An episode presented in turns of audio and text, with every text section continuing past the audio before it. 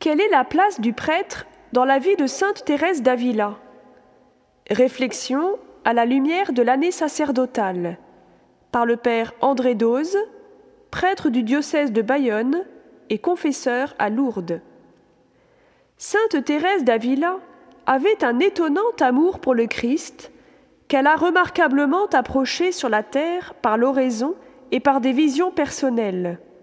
La veille de sa mort, alors qu'on lui tendait l'hostie sainte, le 3 octobre 1582, elle disait avec un visage rayonnant Mon époux et Seigneur, voici venu l'heure tant désirée.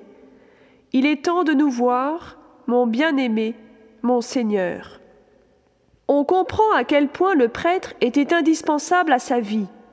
C'est lui qui baptise, qui apporte la parole, qui réconcilie et surtout qui donne l'Eucharistie. Toute jeune, étant en cure dans un petit village où il y avait un jeune prêtre, le rayonnement singulier de ses confessions amène celui-ci à lui ouvrir son cœur. Il reconnaît qu'il vit très mal parce qu'une femme l'a comme envoûté avec une amulette pour se l'attacher.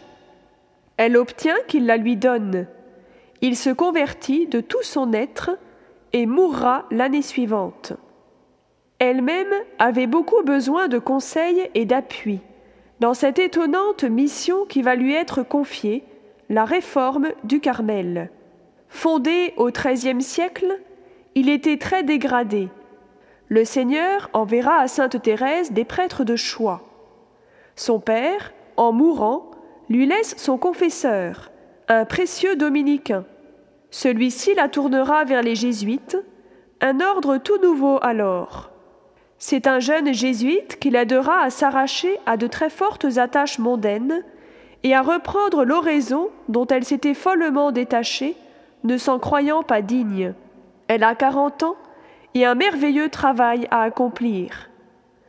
Après avoir récité le Veni Creator à la demande de son confesseur, elle entend.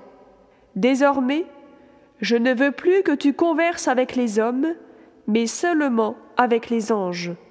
À quarante-sept ans, sur l'ordre de Jésus, elle ouvre un Carmel tout nouveau, réplique de la Sainte Famille de Nazareth, qui va transformer le monde. C'est pourquoi il s'appelle Saint Joseph d'Avila. Le Seigneur lui envoie un jeune carme admirable d'intelligence, de talent et surtout de sainteté, Saint Jean de la Croix, qui refondera l'ordre des carmes, non sans de terribles épreuves. C'est ainsi que va naître la plus belle des spiritualités, où, dans la tradition biblique, le Seigneur devient l'époux de l'âme humaine. Prends Dieu pour époux et ami, dit Saint Jean de la Croix, avec lequel tu marches constamment. Tu ne pécheras pas, tu seras aimé, et les affaires dont tu es obligé de t'occuper se termineront bien pour toi.